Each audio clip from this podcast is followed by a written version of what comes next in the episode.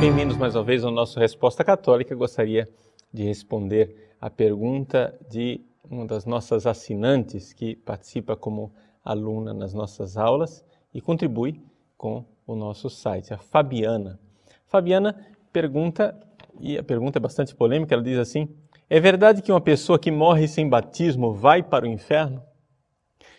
Veja, a pergunta ela é oportuna e por isso eu gostaria de respondê-la. A igreja, na verdade, nunca disse isto. A igreja nunca disse que a pessoa que morre sem batismo vai para o inferno. O que a igreja sempre afirmou é que o batismo é necessário para a salvação.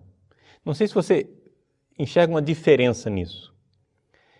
A diferença está entre afirmar quem vai para o inferno e afirmar quem vai para o céu.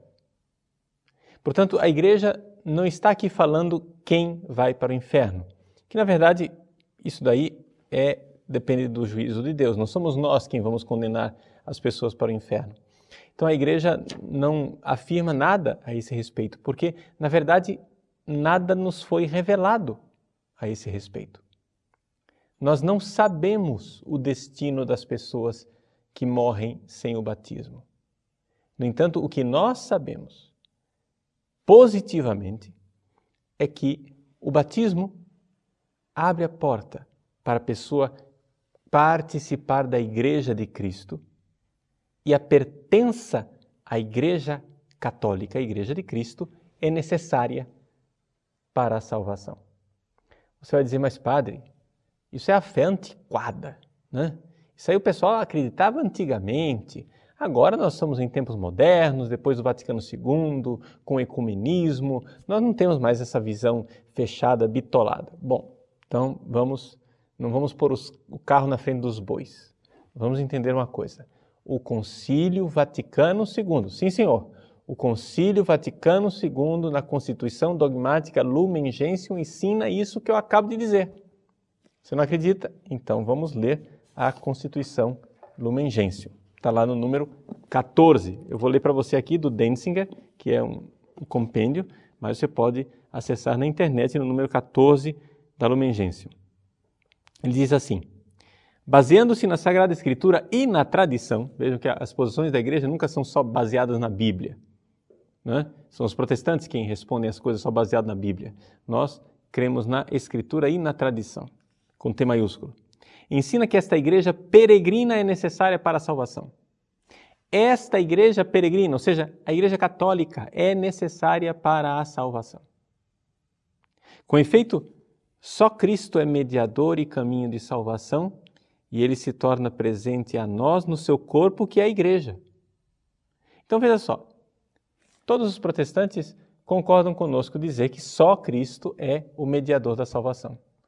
O problema é que eles esquecem que a igreja é o corpo de Cristo. Os protestantes acham que a igreja é uma invenção humana, um negócio inventado pelos seres humanos. Mas, pelo amor de Deus, como é que a igreja é uma invenção humana? E São Paulo perseguindo a igreja, quando era Saulo, Jesus aparece para ele e diz: Saulo, Saulo, por que me persegues? Quem é que Saulo estava colocando na cadeia? Eram cristãos, iguais a mim e a você. Portanto, os cristãos apanhavam e Jesus lá no céu dizia: Por que me bates? Entende? Por que me persegues? A igreja é necessária para a salvação porque Cristo é necessário para a salvação e esse corpo de Cristo real e concreto é a igreja. Ao insistir expressis verbis na necessidade da fé e do batismo, e vem aqui a citação do concílio, Marcos 16, 16, João 3, 15, confirmou simultaneamente a necessidade da igreja, na qual os homens entram pelo batismo, como por uma porta. Então vejam só, o concílio ele afirma, no número 14 da Lumen Gentium, que é necessário participar da igreja católica para a salvação. E para entrar na Igreja Católica você precisa do batismo. Portanto, o batismo é necessário para a salvação.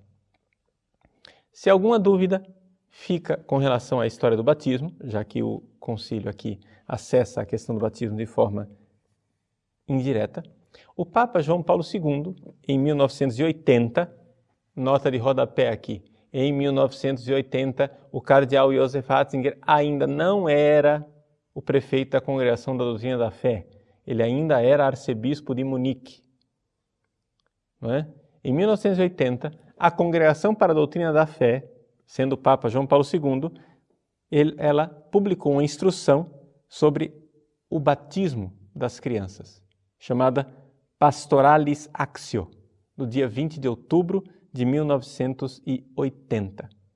E nesta instrução se diz com toda clareza, nós estamos aqui depois do Vaticano II, confirmando o ensinamento de dois mil anos da Igreja, porque o Concílio Vaticano II não ensina nada que já não se ensinasse antes. E o ensinamento do concílio é válido exatamente por isso, porque ele está em profunda sintonia com dois mil anos de tradição. O, a instrução diz assim: que, mediante sua doutrina e praxis, a Igreja mostrou que não conhece outro meio senão o batismo para assegurar às crianças a entrada na eterna bem-aventurança. Eu quero comentar essa frase do Papa João Paulo II através da Congregação da Doutrina da Fé, ou seja, quem escreveu foi a Doutrina da Fé, mas João Paulo II aprovou explicitamente essa instrução. A igreja não conhece um outro caminho. A igreja não conhece um outro meio a não ser o batismo. Aí vem a pergunta, voltamos à pergunta da Fabiana. Ela quer saber, mas padre, eu quero saber, quem morre sem batismo vai para o inferno? Resposta: nós não sabemos. Aqui nós temos que ficar calados diante da nossa ignorância. Nós confiamos na infinita misericórdia de Deus. Como diz São Paulo a Timóteo, Deus, na sua infinita misericórdia, quer que todos os homens sejam salvos e cheguem ao conhecimento da verdade. Ora, ele morreu para que nós fôssemos salvos.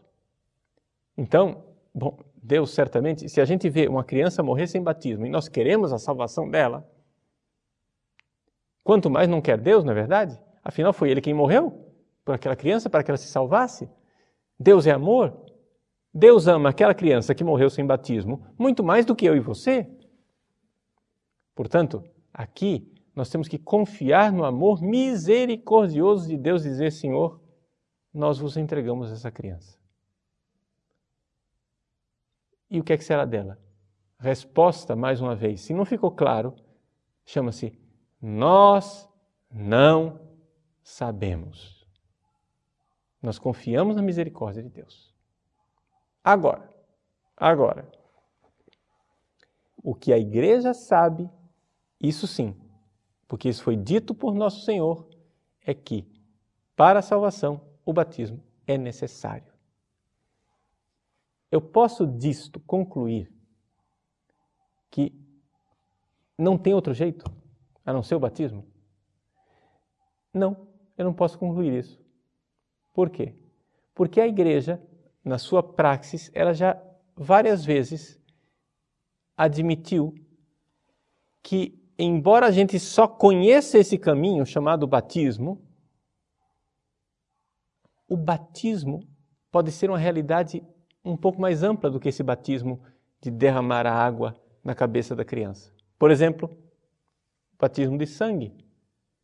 Catecúmenos que eram que morriam antes de ser batizados, se dizia que eram batizados no seu próprio sangue. O batismo de desejo, Pessoas que desejavam o batismo, mas não puderam ser batizadas. Se dizia que havia o batismo. Aí a gente pode então se perguntar: bom, até aqui eu te falei a resposta católica. Daqui para frente é teologia, tá? Teologia quer dizer o quê? Um esforço humano de raciocínio, mas não é magistério da igreja. É simplesmente teologia. Nós podemos imaginar teologicamente que Imaginemos um chinês. Está lá na China, nunca ouviu falar de Jesus Cristo. Nunca ouviu falar de igreja. Quem sabe, hipoteticamente, se ele recebesse o anúncio do Evangelho, ele se converteria, se tornaria cristão, se tornaria católico, mas ele não conheceu isso. Ele morre. Nós podemos imaginar que, já que ele morreu sem conhecer o cristianismo, não foi por culpa dele que ele não conheceu? Foi simplesmente porque nós não fomos lá pregar? Ou porque os comunistas não deixaram a gente entrar no país dele para pregar? Pois bem, ele que morreu sem o batismo e a conversão, eu posso dizer que ele está no inferno? A igreja não tem um ensinamento sobre isso. A igreja tem simplesmente a praxis, ou seja, a igreja concretamente faz o seguinte: ouve falar que uma pessoa está morrendo, a gente precisa batizar o quanto antes. Não é? A igreja quer batizar o quanto antes as pessoas. Essa é a praxe da igreja. E isso desde a igreja antiga. Desde a igreja antiga. Não, não vamos imaginar que isso é uma, uma, uma, praxe tridentina que foi inventada no século XVI. Se vocês forem no Denzig, vocês vão encontrar uma indicação do Papa Cirício no século IV, que já fala a mesma coisa. Do batismo de urgência que nós precisamos e podemos batizar as pessoas o quanto antes. Essa é essa é a forma que a igreja age há dois mil anos. Mas nós podemos imaginar que uma pessoa que morre sem batismo, sem culpa própria, possa encontrar em Deus um batismo que nós não conhecemos. Mas isso não nos foi revelado. Isso é somente um raciocínio nosso. Que a igreja crê profundamente, isso é fé, fé que o coração de Deus é muito mais amoroso do que o nosso. E que o coração de Deus quer a salvação dos homens muito mais do que nós. Isso é fé, isso é certeza. E isso põe o nosso coração em paz. Diante de uma criança que morreu sem batismo, o que é que nós devemos fazer? Entregá-la ao coração misericordioso de Deus e colocar o nosso coração em paz. Deus ama essa criança muito mais do que nós. Mas o que será dela, Padre Paulo? não nos foi revelado. Que nós podemos colocar o nosso coração em paz por saber da misericórdia e do amor de Deus. Somente isso. A igreja jamais disse que uma pessoa era condenada ao inferno. O que a igreja ensina sim é a necessidade do batismo para a salvação. Portanto, batizemos as pessoas, principalmente aquelas que estão no risco de morte.